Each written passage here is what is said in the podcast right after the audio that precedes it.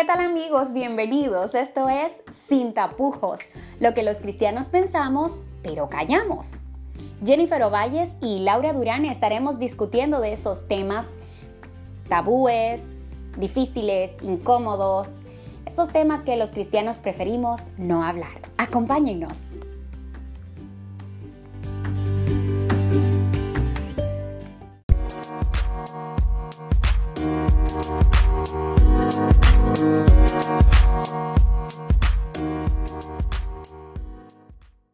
Como la mayoría de ustedes saben, somos adventistas del séptimo día y tenemos pues como parte de nuestras creencias y costumbres guardar, descansar, reposar en el día sábado.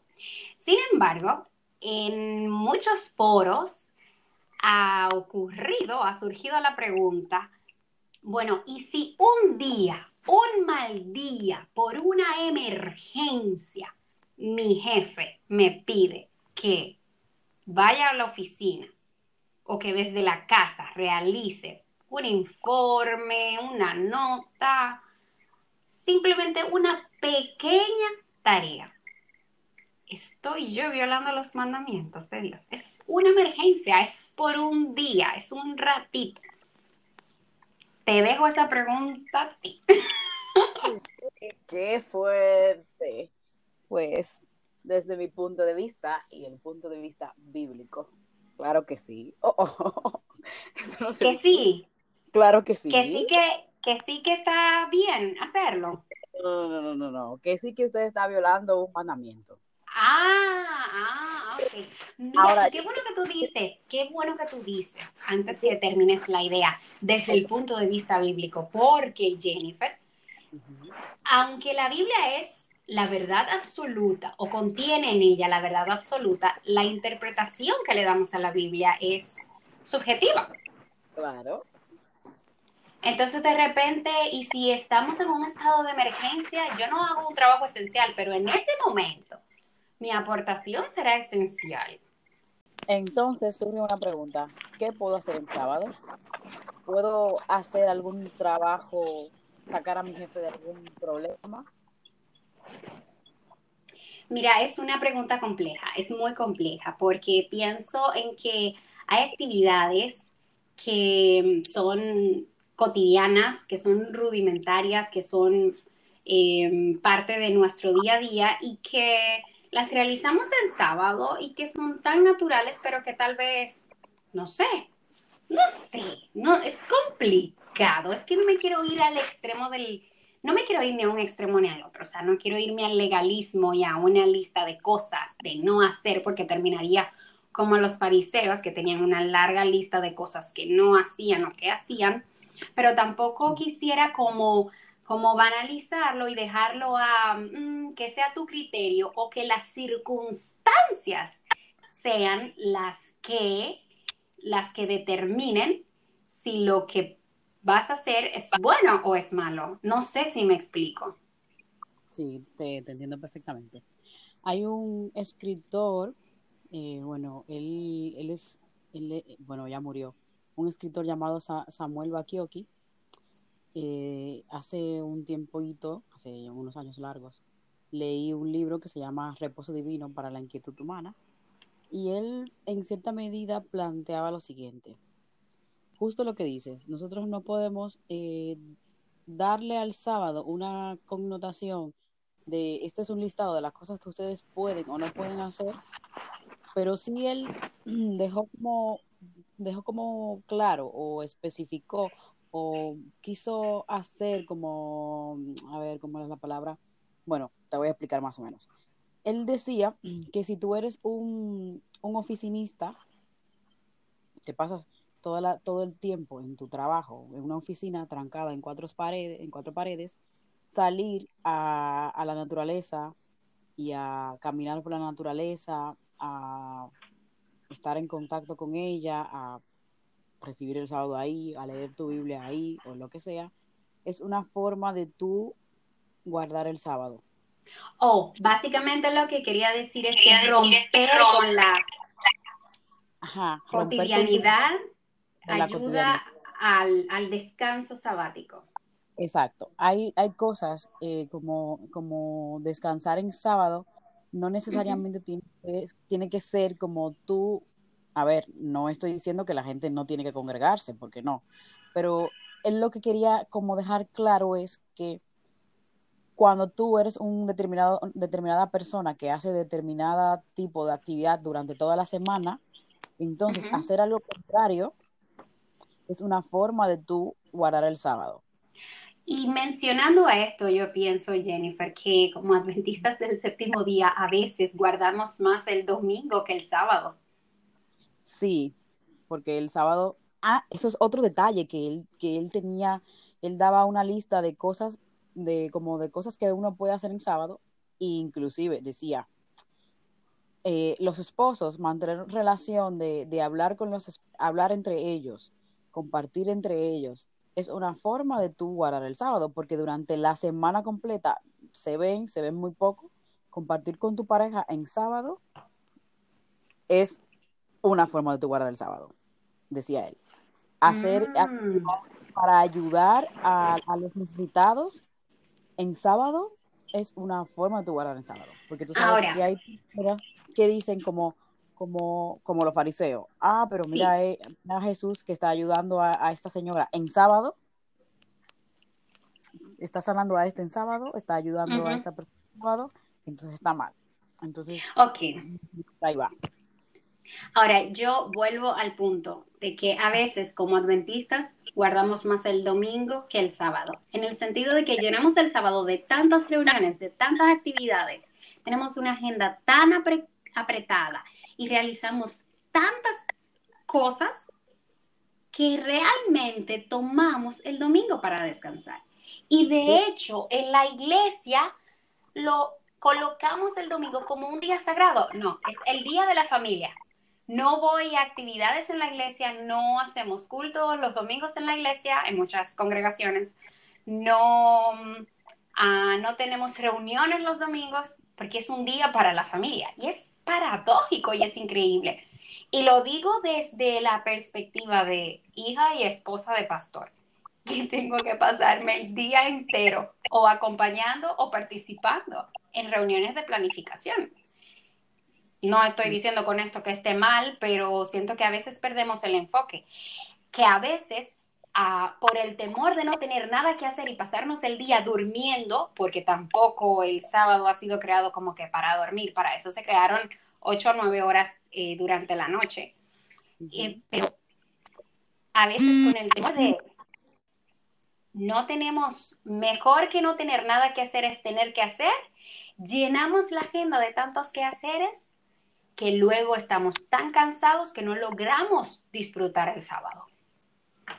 Mira, él planteaba también justamente esa situación, en que, en que cargábamos tanto el sábado de actividades que no podíamos compartir con la familia, que no podíamos tener un descanso físico, inclusive hablaba del, descanso físico, o sea, mantener como el día sábado, mantener un equilibrio entre asistir a las actividades de la iglesia, estar con mi familia, tener un descanso físico, si eres, si tienes una pareja, sacar un momento para la pareja, o sea, es como, como justo no llenar tu, tu sábado de tantas actividades que te sobrecarga y terminas súper cansada. A veces, por ejemplo, yo aquí voy a me voy a las actividades que hacemos y a veces las actividades son hasta corridas, como la iglesia, no sé qué, y cuando llego, en la, llego aquí a veces a, las 12 de la noche y todo, porque nos pasamos en, en, la mañana en el culto, luego escuela sabática, el culto, que nos quedamos a comer, luego hay alguna actividad de los jóvenes, luego salimos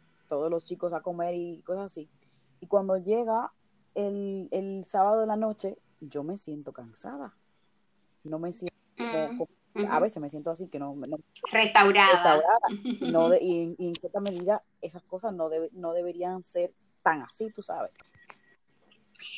Claro, no deberían pasar, no deberían pasar. Por lo menos no debería ser la costumbre y es lo que se ha convertido en, en nuestra costumbre. Ahora, pensar también que el sábado es un descanso mental. También. Porque algunos no nos desconectamos del trabajo mental. Nos desconectamos del trabajo físico, pero seguimos preocupados con las ocupaciones que nos llenaron durante la semana, con los pendientes que se quedaron en la oficina y con todas las metas y proyectos que quisiéramos alcanzar y que tal vez estamos retrasadas en ella. Yo creo que el sábado es como una demostración de la salvación por gracia. Es decir, dejamos de trabajar, dejamos de producir dinero, dejamos de traer el pan a la casa y Dios se encarga de proveer para nosotros. Entonces, cuando hacemos esa pausa, lo que estamos es recordando que no necesitamos hacer nada para ser salvos, que Jesús pagó por nosotros y que su sacrificio y que en su muerte y en su resurrección nosotros recibimos la salvación. Así como el sábado recibimos los alimentos y así como Dios sigue trabajando el sábado para que nosotros descansemos. Y cuando digo que Dios sigue trabajando el sábado, ustedes dirán, pero no que Dios descansó y lo santificó. ¿Cómo así? Lo que quiero decir es que nos sigue proveyendo de aire, de agua y de todos los recursos naturales que necesitamos para vivir. Claro. Entonces, quiere decir que en esa pausa física y mental, hay una pausa espiritual que me recuerda que yo no estoy solo, que, que la salvación no tiene que ver con lo que yo haga, sino con el regalo que he recibido. Y que todo lo que yo recibo en el día a día, pues no tiene que ver tanto con mis habilidades, con mis recursos, con mis conocimientos, con mi preparación, sino que tiene que ver con la provisión que Dios hace por mí. Sí, exactamente. ¿Sabes otro, otro, otro detalle? Justamente el sábado es una forma de, resetear tu cuerpo físico y obviamente que más que físico, mental. Eh, la mayoría de las, tú sabes que la mayoría de las enfermedades inician en la mente, la mayoría. Y el descanso mental es sumamente fundamental. El estar estresado, el estar ansioso, el estar preocupado, porque en la oficina se me quedó eh, un presupuesto que no entregué o no sé qué, eh, eso, eso causa mucha ansiedad y justamente es, el Señor no quiere personas ansiosas ni enfermas en, en ese sentido, sino que nos ha dado el sábado para una forma de, de tú olvidarte de esas cargas, ir al Señor día a día, bueno, todos los días, pero el sábado un poco más, y decirle, Señor, aquí estoy, ayúdame, quiero estar contigo, quiero compartir contigo. El sábado es una cita que tenemos con nuestro ser amado. Entonces, así, si tú estás enamorada de alguien y, y, quedaron en que iban a tener una cita ese día, tú vas a ir o no. Tú estás casada, tienes tu esposo y tu esposo y tú tienen una cita un día. Tú no le vas a decir al no, que yo no, que yo no quiero, que vamos a cambiar a otro. Normalmente, no, tú vas. Entonces, justo, el sábado es una cita que tenemos diaria, bueno, diaria, pero tú entiendes, el sábado, con el Señor. Y otro punto que... Una cita semanal con Dios. Exacto, semanal con Dios. Otro punto que quiero, que quiero tener en cuenta, que, a ver, el libro, ese libro del, del, del, doctor Bakioki, que habla muchas cosas muy interesantes sobre el sábado, y saqué una, una cita donde él dice, le da un consejo a los padres. Y este, y este es un consejo que creo que deberíamos eh, hablar. Dice que el sábado no debe convertirse en un, eh, en un en una imposición alienante, sino que sea siempre una celebración gozosa, que no sea un día de frustración,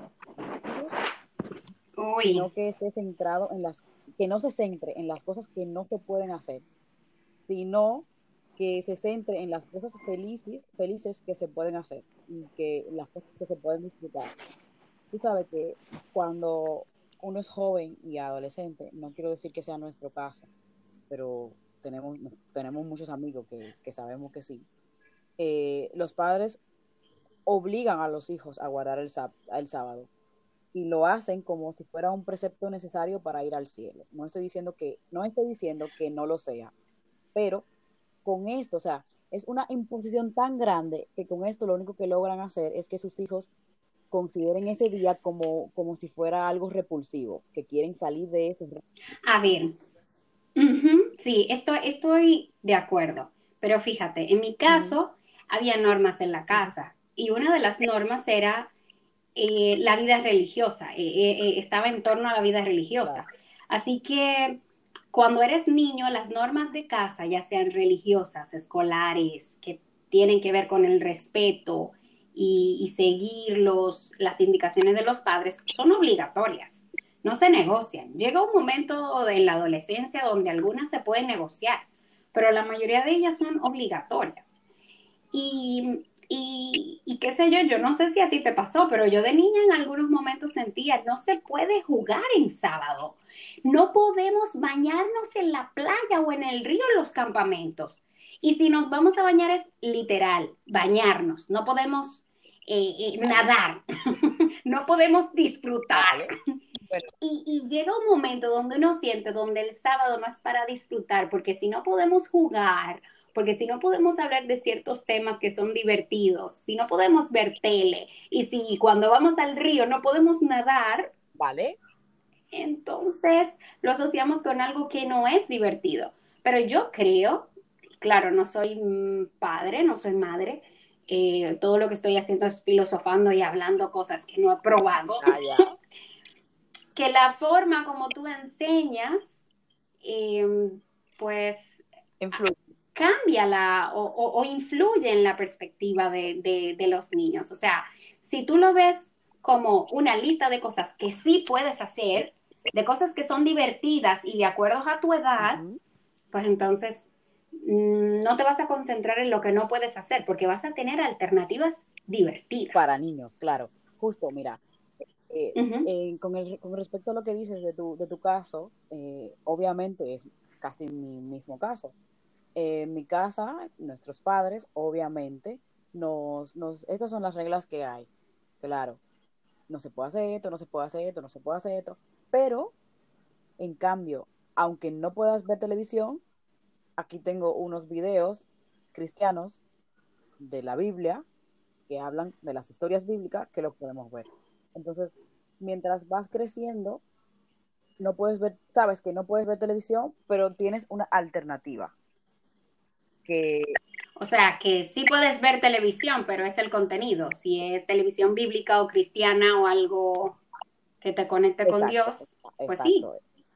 Entonces, como una alternativa. No es lo que no puedes hacer, sino lo que sí puedes hacer. No no, los padres no se enfoquen en que mis hijos no pueden hacer esto, no se puede esto, no se puede esto, enfócate en buscar alternativas que puedan ser eh, edificantes, más que divertidas, que puedan ser edificantes para eso. Y claro, explícales el por qué. Porque no es lo mismo que te digan, no hagas esto, a que te digan, no lo hagas porque mira, esto y esto y esto y esto y esto y esto. Ya tú entiendes.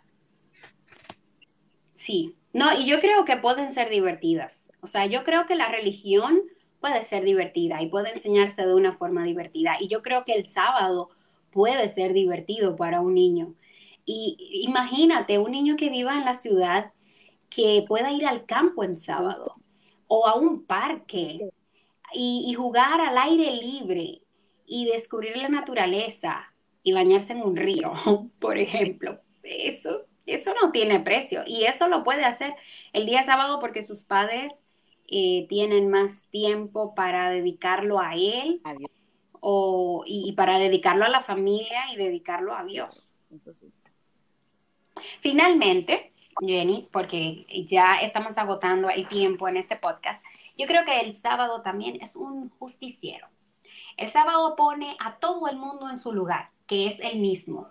Aunque en, el planeta en el que vivimos, y de hecho en todo nuestro sistema solar, hay un, hay un orden y hay jerarquía, el sábado pone a todos los seres humanos en el mismo lugar. Pone a los jefes, y a los empleados en un mismo lugar. Pone a los siervos y a los señores en un mismo sitio, ricos y pobres, blancos y negros, a mujeres y hombres. ¿Por qué? Porque todos descansamos. Bueno, los que descansamos, ¿no? Y a un mismo templo puede ir el jefe y el empleado, el señor y, el siervo, ¿no? La mujer y el hombre, el rico y el pobre, el negro y el blanco. Y ambos se detienen y descansan, reconociendo que, que Dios es el Señor de todo, que Dios es el creador de todos y que Dios está por encima de todos y que nosotros los seres humanos somos todos iguales, con las mismas necesidades, con los, con los mismos deseos y todos necesitamos de salvación y esa salvación nos ha sido provista a través de Jesucristo. Así que cuando voy a la iglesia y me encuentro con mi hermano, cuando me congrego y me encuentro con ese que es mi jefe o aquel que es mi empleado o aquel que es hombre o aquel que es extranjero, recuerdo que he venido del mismo lugar que él, que al final tengo las mismas necesidades que él y que Dios me ama a mí igual que a él. Así que es una forma de hacer de la sociedad un lugar más justo, más equitativo y recordarnos cuáles son nuestros orígenes y que todos los seres humanos somos iguales, tenemos las mismas necesidades y requerimos de igual forma la, ayuda de Dios. Muy bien. Me parece interesante terminar con el, pues con el versículo que dice, guardarás el día de reposo para santificarlo como Jehová tu Dios te ha mandado. Seis días trabajarás y harás toda tu obra. Tienes seis días para hacer todo lo que quieras o bueno, lo que, lo que puedas hacer. Y uno... lo que necesites. Y uno, dedicárselo al Señor. Así es. Ojalá que podamos encontrar en el sábado un día enriquecedor, un día divertido, un día de descanso, un día especial, un día que deseemos desde que comienza la semana, en el domingo, y que preparemos um, nuestra agenda para que cuando llegue el sábado podamos aprovecharlo, descansar, bendecir a otros y encontrarnos y conectarnos con el Señor.